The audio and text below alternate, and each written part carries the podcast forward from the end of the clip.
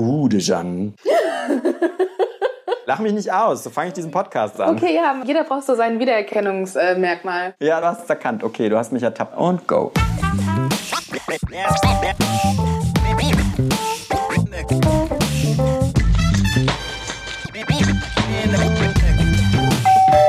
Liebe Nachbarn. Ja, schön, dass ihr diese Folge wieder gefunden habt bei Liebe Nachbarn. Ich sitze hier bei Jeanne in der Küche in ihrer WG. Das ist eine Dreier-WG, Vierer-WG? Eine Dreier-WG ist. Eine Dreier-WG. Erstmal muss man sagen, die WG ist an der Rheinallee, auf der Rheinallee, in der Rheinallee drin. Wir gucken auf den Zollhafen. Wir sitzen nicht in diesen neuen schicken Gebäuden, muss man jetzt auch fairerweise nochmal sagen. der Ausblick hat sich schon ein bisschen verändert das letzte Jahr, oder? Ja, ja, ja, auf jeden Fall. Vorher war das hier alles so ein bisschen runtergekommen, muss man sagen, aber es war trotzdem schön. Man konnte ja irgendwie gut chillen. Genau, hier ist halt der Zollhafen und der war tatsächlich auch mal zugänglich und man konnte sich so auf so Stufen setzen und da halt irgendwie so abends ein kleines Bierchen trinken oder so. Jetzt ist ja alles zugebaut und ich glaube, die sind auch noch lange nicht fertig mit Bauen. Ich habe mir aber sagen lassen, dass es eigentlich nicht so toll ist, da zu wohnen. Okay. Ah, hast du schon deine, hast du schon deine Maulwürfe da drin? Ganz genau, ganz genau. Lustigerweise wohnt die Tante von einem Kumpel drüben und ist nach einem halben Jahr wieder ausgezogen, weil sie es halt unglaublich seelenlos fand. Echt? Ich mir dachte, das stimmt schon. Mein Mitbewohner sagt auch, dass, dass, dass es einem zu denken geben sollte, dass moderne Schickimicki-Apartments aussehen wie Gefängnisse. Das ist ja Bauhaus, ne? Das ist ja ganz toll und ganz modern. I know, I know, I know. Aber wo die hier so angefangen haben zu bauen und wo dann auch der Alnatura da gewesen ist, habe ich tatsächlich mal geträumt, dass wir verklagt werden, weil unser Haus so hässlich ist. das war ja eine Zumutung, dass wir dann ausziehen mussten. dass die Schickimicki-Apartment-Inhaber dann irgendwann sagen, wir möchten nicht darüber gucken, es ist uns genau. zu dreckig. Eben, wir haben ja auch was bezahlt und nicht für diesen Ausblick. Ja, sei froh, dass du es nur geträumt hast. Ich glaube, es ist zwar gar nicht so unrealistisch, aber es wird nicht passieren. naja, ich denke mir, wenn die da drüben fertig sind, dann wird es früher oder später auch hier anfangen. Da bin ich mir ziemlich sicher, dass man cool.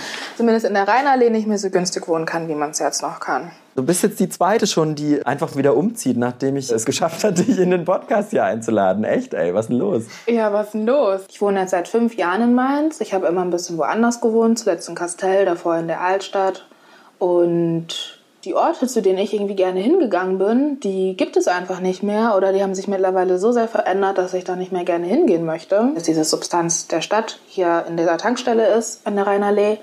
Gleiches mit so Orten wie dem Peng oder so oder das Meinusch, was seit Ewigkeiten irgendwie so damit kämpfen muss, dass es noch weiter da ist. Das Haus Meinusch meinst du? Das Haus Meinusch, genau.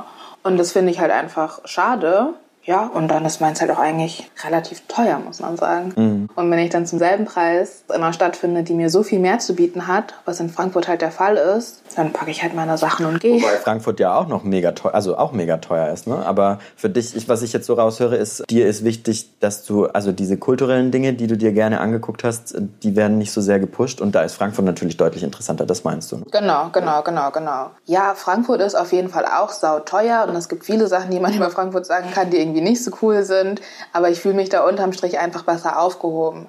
Alleine auch so Sachen wie, dass Frankfurt ein bisschen migrantischer ist. Mhm. So, da fühle ich mich dann halt einfach schon direkt ein bisschen wohler. Ich habe mir auch mal sagen lassen, dass die Neustadt tatsächlich auch mal sehr migrantisch gewesen ist. Mhm. Also migrantisch ist jetzt nicht das, womit ich die Neustadt bezeichnen würde. Neustadt ist halt so ein bisschen süß und es gibt Cafés und viele Studis, viele junge Familien, sowas. Mainz ist insgesamt einfach eine sehr weiße bürgerliche Stadt, so das kann man auf jeden Fall so sagen. Und die migrantischen Ecken sind wie in vielen anderen Städten auch eher so am Rand. Mhm. So in Mombach habe ich auch mal gewohnt, sowas. Und ich will das auch überhaupt gar nicht verteufeln. Ich habe mich hier auch echt super lange richtig wohl gefühlt. So dieses durch die Neustadt schlendern und hier und da dann ein neues Café sehen oder sowas. Und es gibt auf jeden Fall super viele Orte, die ich richtig, also die ich richtig vermissen werde. Das Bukowski zum Beispiel. Da habe ich mit Jasmin die erste Folge aufgenommen. Ah, cool. Das ist ein richtig nicer Ort auf jeden Fall. Und auch keine Selbstverständlichkeit, wie ich mittlerweile festgestellt habe. Und im Endeffekt ist es so diese Gemütlichkeit, die dann, die sich dann manchmal bei mir anfühlt wie so ein bisschen Behebigkeit die mir Mainz und die Neustadt vor allem dann manchmal so ein bisschen unsympathisch macht. Aber wenn ich dann weg bin, denke ich mir, oh, Ich weiß nicht. Jetzt so ein Cappuccino, Bukowski? Wird mir auch gut reingehen. Oh Gott, klingt jetzt so, als müssten wir jetzt noch Werbung vom Kaffee Bukowski einblenden. Jetzt kommt gleich der Werbejingle. Leider ist dieser Podcast noch nicht so bekannt, dass wir jetzt hier einblenden können. Gesponsert und finanziert vom Kaffee Bukowski. nee, leider, sorry. So, so weit sind wir noch nicht. Vielleicht kommt das irgendwann. Also es gibt ja auch noch mehr Orte. Genau. Es gibt ganz viele andere Orte, die genauso gut sind wie das Kaffee Bukowski. Das, äh Mir fallen jetzt nur keine anderen Namen ein, außer dem Kaffee Bukowski. okay, an dieser Stelle sollten wir, glaube ich, aufhören, darüber zu reden.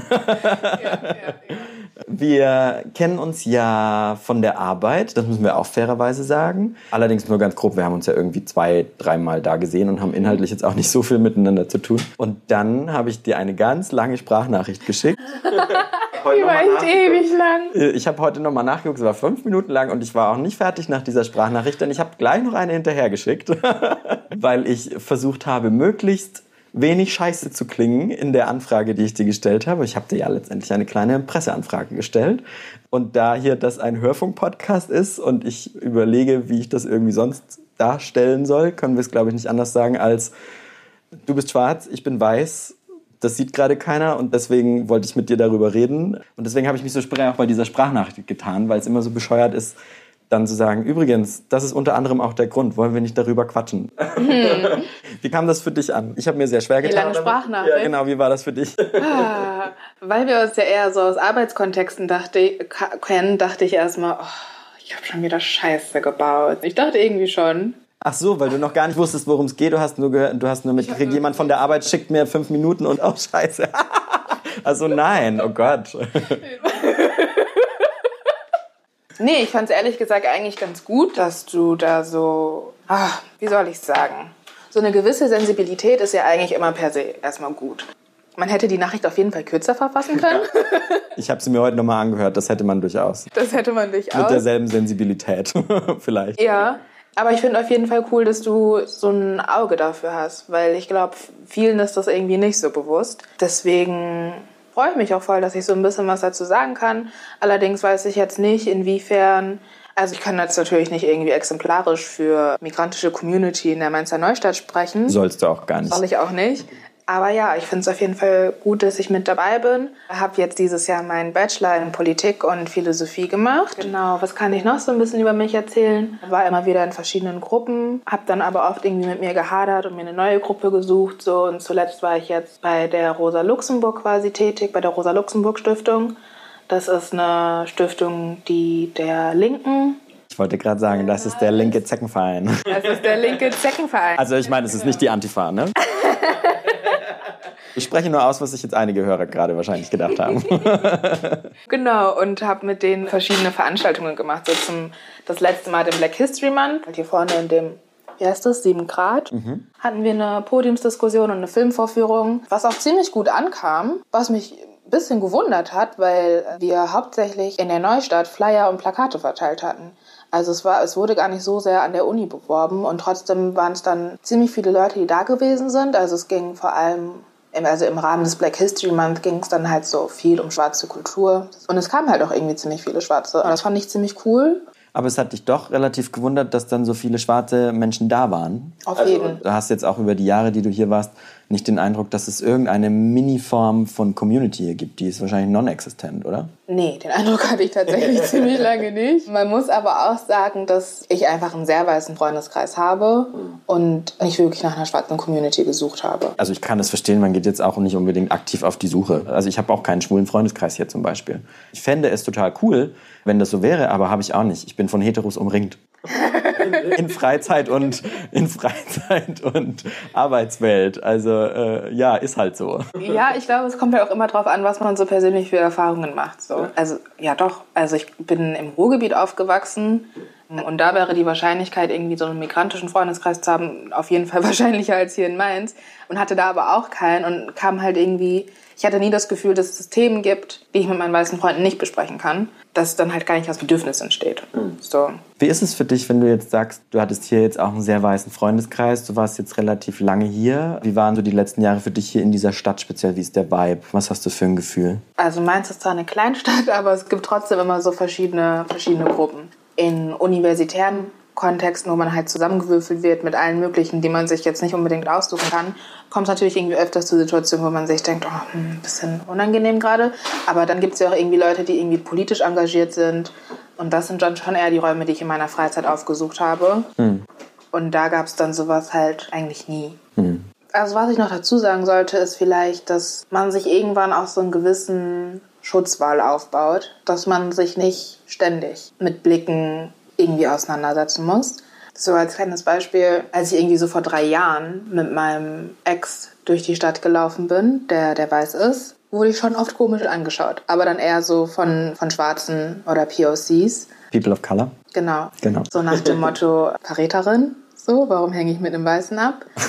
Und ich glaube nicht, dass sich das so arg geändert hat, aber also jetzt drei Jahre später mit einem anderen Ty Typen, der aber auch weiß ist, sehe ich diese Blicke nicht mehr. Aber ich bin mir ziemlich sicher, dass es diese Blicke noch gibt.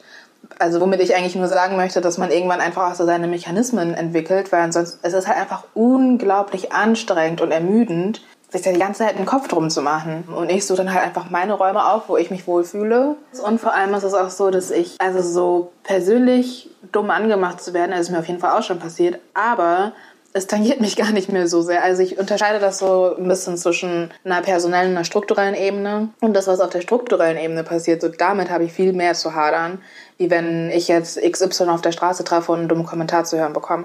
Also aber was ich mit strukturell meine, ist zum Beispiel, dass ich damals in Essen auf eine Schule gegangen bin. Da gab es evangelischen, äh, evangelisch und katholisch Religionsunterricht. Und für die, die weder evangelisch noch katholisch waren, was bei mir der Fall ist, gab es DATS-Unterricht. Und DATS steht für Deutsch als Zweitsprache. so von wegen, okay, liebe Leute, alle, die ihr nicht weder katholisch noch evangelisch seid, lernt richtig Deutsch. nee, wer kein Christ ist, ist Ausländer und wer Ausländer ist, der kann kein Deutsch. Ja. Und das ist die Logik. Und über sowas konnte ich vor ein paar Jahren auch noch lachen, aber mittlerweile ist mir überhaupt nicht mehr zum Lachen zumute, weil ich mir denke, was ist das denn? Ja. Es ist halt so saustigmatisierend und sowas regt mich dann auf. Es gibt halt auch noch dieses Phänomen von schwarzen Menschen, die aber weiß gelesen werden. Kennst du das? Also die nicht so schwarz sind, dass man, dass Menschen vergessen sozusagen, dass derjenige schwarz ist. Das meinst du? Also es gibt ja sehr helle Schwarze, die... Nee, nee, nee, nee, nee. darum geht es überhaupt gar nicht. Okay. Es geht darum, dass mich Freunde manchmal fragen, ob ich Make-up für sie habe. Okay. Sowas, weil, denen das, weil die es einfach nicht auf dem Schirm haben. Aber das ist ja eigentlich was Gutes, oder? Sie vergessen ja sozusagen, dass ihr nicht das gleich selbe Make-up verwenden solltet, weil es sieht bestimmt nicht so doll aus. Nein, tut's nicht. Ich weiß, ich, ich weiß selber nicht so genau, wie ich damit umgehen soll. In dem Moment, wo es dann passiert ist, da habe ich einfach nur gelacht und mal so, kannst gerne benutzen. Ich glaube nicht, dass es gut aussieht. Weil es sieht ein bisschen aus, so eine Mischung wahrscheinlich aus, du warst viel zu oft im Sonnenstudio und du hast sehr viele Ränder an, am Hals. So ungefähr. Das liegt aber auch einfach daran, dass ich einfach ultradeutsch bin. Das wird mir ständig gesagt so, dass... Also keine Ahnung. Mein Freund zum Beispiel macht sich darüber lustig, dass ich am liebsten Bananenweizen trinke. Das ist für ihn so Das Deutscheste, was er sich vorstellen das kann. Deutscheste, was er sich vorstellen kann. Aber ich lieb's halt. Auch wenn es ein bisschen eklig ist. Sorry for that, aber... Bananenweizen ist geil. Es ist, es ist halt auch einfach sättigend zugleich. es ist das Beste, was es gibt. Deswegen würde ich sagen, auf der persönlichen Ebene ist es dann halt so ein bisschen lustig und hihihi, du hast gerade vergessen, dass ich schwarz bin. Aber dann gibt es ja auch so Leute, die irgendwie sagen, I don't see no colors, I'm colorblind. Und das finde ich dann schon wieder krass ignorant. So, weil du damit halt einfach so viele Sachen negierst, die real sind. Diese Einstellung von wegen, es gibt nur ein Problem, weil wir die ganze Zeit drüber reden und es quasi problematisieren, aber eigentlich gibt es kein Problem. Das ist dann so ein bisschen, was hinter so einer Aussage steckt wie I don't see no colors. Aber um auf deine Frage zurückzukommen, also ich glaube, dadurch, dass ich halt irgendwie einfach oft krass weiß gelesen werde, habe ich viele Erfahrungen einfach nicht machen müssen. Ich weiß auf jeden Fall, dass mir einiges einfach erspart geblieben ist. So dadurch, dass ich halt so wahrscheinlich einfach Glück hatte und die richtigen Leute kennengelernt habe so und selten in so wirklich richtig blöde Situationen gekommen bin. Und dann kommt aber auch halt noch hinzu, dass ich glaube ich einfach einen sehr guten Schutzmechanismus habe, dass ich mir so denke, I don't give a fuck. Du, da, ja, da du ja Bananenweizen gerne trinkst, das vergleiche ich jetzt mit Angela Merkels Satz zur Kartoffelsuppe damals. Angela Merkel hat mal bei der Brigitte, bei so einer Podiumsdiskussion von der Brigitte, von der Frauenzeitschrift, wurde sie nach privaten Dingen gefragt und dann meinte sie in ihrer Freizeit, und sie hat ja nicht viel Freizeit, kocht sie am liebsten Kartoffelsuppe für ihren Mann. Und das war so, und die Süddeutsche Zeitung hat draus gemacht, das ist das deutscheste, die deutscheste Aussage, die eine Kanzlerin oder ein Kanzler jemals gemacht hat. Ich vergleiche das gerade mit dem, mit dem Bananenweizen, das du gerade gesagt hast. Du hast sozusagen die Qualifikation für die nächste Rubrik. Ah ja, okay. Ich frage Sie, Herr Dr. Kohl, nehmen Sie die Wahl an. Präsident, ich nehme die Wahl an. Ja, Herr Präsident, ich nehme die Wahl an. Herr Präsident, ich nehme die Wahl an. Kanzler oder Kanzlerin für einen Tag. So, Jan, wenn ich jetzt sage, dass Bananenweizen die neue Kartoffelsuppe ist und Angela Merkel diesen Job ja nicht mehr so lange als Kanzlerin macht, was würdest du, wenn du die nächste Kanzlerin von Deutschland wärst, was würdest du mit diesem Tag anfangen, wenn du einen Tag Kanzlerin sein könntest? Einen Tag Kanzlerin. Überleg ruhig, nimm dir Zeit. Ich kann mir vorstellen, dass man mit einem Tag als Kanzlerin nicht so unglaublich viel anfangen kann. Aber wenn ich jetzt ganz utopisch bin, erstmal würde ich so dieses dämliche G8 abschaffen, dass man sein Abi in acht Jahren macht und nicht mehr in neun. Echt okay. Das hat dafür gesorgt, dass ich mit 17 mein Abi hatte. Und das war scheiße. Ja, ich finde schon, dass man den Leuten ein bisschen mehr Zeit geben darf. Auch um irgendwie so ein bisschen selber herauszufinden, was man überhaupt möchte. Ja, es gibt ultra viele Sachen. Keine, also mir, mir fallen halt irgendwie so mehrere kleinere Sachen ein, aber jetzt irgendwie nicht so das große Ding. Aber ich würde mir auch einfach insgesamt einen ganz anderen äh, politischen Diskurs wünschen. Vor allem würde ich mir wünschen, dass Mainz wieder eine Stadt wird, in der man sich auch als Student mit nicht so riesengroßem Budget wohlfühlt. Und außerdem denke ich mir auch, es gibt schon so Forderungen, die stellt man halt gerne mal äh, ich weiß nicht, ich, ich vielleicht ich schiebe das jetzt einfach mal auf mein Politikstudium. Aber dann irgendwann wird man halt auch so ein bisschen realpolitischer. Zum Beispiel denke ich mir ständig so, ich möchte einfach umsonst mit Bus und Bahn fahren können. So, ich hatte jetzt zwei Wochen, wo ich kein Ticket hatte. Das hat mich echt fertig gemacht. Aber auf der anderen Seite weiß ich halt auch, dass das Ganze irgendwo finanziert werden muss. Und man weiß ja auch, dass Bus- und Bahnfahrer jetzt nicht unbedingt die Gewinner sind, finanziell betrachtet. Aber deswegen ist es ja gerade so wichtig, dass man das kostenlos macht, oder? Weil ich bin da ganz bei dir. Also es würde auch viel sozialen Stunk irgendwie rausnehmen. Also es wäre für alte Leute mega gut. Die könnten in der Stadt wohnen bleiben, weil das ist für alte Leute gerade einfach super teuer, oder? Also ein Monatsticket. Und genauso wie für Studis. Das Einzige, was ich bei dem Thema nicht glaube, ist, dass Leute, die ein Auto haben in der Stadt, irgendwann auf die Bahn umsteigen, weil die Bahn umsonst wird. Das stimmt auf jeden Fall. Da habe ich mir auch schon ein paar Mal Gedanken drüber gemacht, so was man machen müsste, dass die Leute einfach ihr Auto stehen lassen. Aber die lieben es einfach. Ich habe halt noch nicht mal einen Führerschein. Du hast keinen Führerschein. das ist, du äh, aus NRW kommst du, ne? Oder wo kommst du genau her? Aus Essen. Aus Essen. Das ist so ein Großstadtding, ne? Das kann ich ja gar nicht nachvollziehen. Das ist so, ich komme ja aus dem Kaff aus Bayern. Das erste, was du tust, sobald du nur, sobald du rechtlich irgendwie es, es dir möglich ist, irgendwie äh, dich hinter einen Steuer zu setzen, machst du einen Führerschein. Und du sparst, seit du 15 bist. Also auch wenn du kein Taschengeld kriegst, du sparst jeden Euro zusammen, weil du denkst so, meine Eltern müssen es bezahlen und ich gebe ein bisschen was dazu, pseudomäßig, damit ich meinen Führerschein machen kann, hier vom Fleck kommen. Also jedes Mal, wenn ich das irgendwie so erzähle, dass ich keinen Führerschein habe, sind die Leute auch immer so, was, das ist kein Führerschein? Aber aus meinem Freundeskreis damals in Essen, ich, da hat so gut wie niemand einen. Und da ich auch vorhabe, in Zukunft in Städten zu wohnen, aber das ist auf jeden Fall ein Grund, weshalb ich irgendwie nicht so nachvollziehen kann, dass man irgendwie so sehr an seinem, an seinem Auto hängt. Du bist halt in deinem Auto. Und öffentliche sind manchmal schon, du musst dich halt manchmal mit Leuten auseinandersetzen, wo du zu dem Zeitpunkt vielleicht einfach gar keine Lust drauf hast. Andererseits finde ich es auch eigentlich immer ganz lustig. Du kennst auch so Momente, wo man dann seine Kopfhörer ausmacht, um so ein bisschen zu lauschen. Machst du das manchmal, ja? Ja, schon, auf jeden Fall. Ich denke, es ist immer noch ein öffentlicher Ort, wenn die Leute hier irgendwie ihren privatesten Stuff besprechen. Was ich am amüsantesten bisher fand, war so ein relativ aufgepumpter Typ mit auch so eng sitzender Lederjacke und so und sehr breitbeinig sitzend. Ein bisschen Manspreading. Ja, ja, genau. Saß in so einem Vierer gegenüber von mir und irgendwann höre ich halt, was er so für Musik hört und halt auch im Loop von Mainz bis nach Frankfurt im Loop. Miley Cyrus. Das ist dieses Aisha, Aisha, écoutez-moi. Aisha. Und das halt 40 Minuten lang. Da war ich schon so, wow, sweet. Einfach nur so zu sehen, wie er da halt so hockt, war halt schon so. Er ist ein cooler Typ, ja. Er ist, er ist, ein, harter, er ist ein harter Dude. Ja. Keiner sollte ihm dumm kommen, weil sonst gibt Stress, aber dann so dieses Aisha. Das hat mich sehr gefreut. Und da sind wir doch auch wieder in Mainz. Da haben wir doch noch eine Rubrik. Da, da, da gehen wir los. Da hören wir zu. Wähle 06131. Ja, dann hast du meins an der Strippe. Mense Gebabbel. 131 und einen aus unserer Sippe. Ja, Mainzer Gebabbel heißt diese Rubrik und in dieser Rubrik ich, bringe ich immer ein Mainzer Wort mit aus dem Mainzer Dialekt. Und diesmal habe ich, oh Gott, ich muss wieder gucken, dass ich es richtig ausspreche, Schneggelisch mitgebracht. Schneggelisch. Ah ja? Schneggelisch sein. Kannst du dir ungefähr vorstellen, was das bedeutet? Schnuckelig sein. Schnuckelig sein? Ja, das könnte sein, aber nein. Vielleicht heißt es auch Schnägelisch. Schnägelisch? Oh Gott, uns werden uns ganz viele Leute schreiben. aber wenn diesen Podcast jemand hört, dann schreibt mir doch bitte oder schickt mir eine Sprachnachricht bei Insta, wie man es richtig ausspricht. Schnägelisch. Schnägelisch. Geschniegelt? Nee, geschniegelt auch nicht. Schnägelisch bedeutet, ich löse es auf.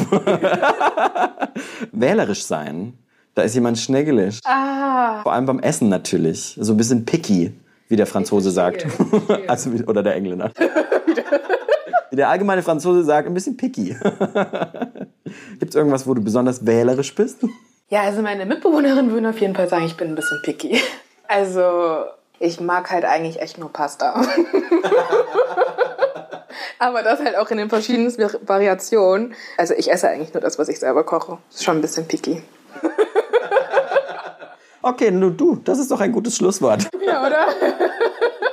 Okay, dann würde ich sagen, ich danke dir für dieses Gespräch heute. Danke euch an euren mobilen Endgeräten, die ihr gerade zugehört habt. Sage wie bei jedem Mal, äh, folgt mir gerne auf Insta, äh, hört euch gerne die nächste Folge an auf Apple, Soundcloud, Deezer und Spotify. Und ganz wichtig weiterhin, bewertet diesen Podcast. Deswegen schreibt mir, was ihr scheiße findet, was ihr gut findet, was man besser machen kann. Das ist gerade so am Anfang dieses Podcasts total wichtig, in diese Bewertungen irgendwie reinzukommen. Deswegen sage ich es jetzt an dieser Stelle nochmal. Wir machen nicht Werbung fürs Kaffee Bukowski, aber wir machen Werbung für bewertet doch diesen Podcast. Ich würde mich total freuen und ich sage bis nächste Woche.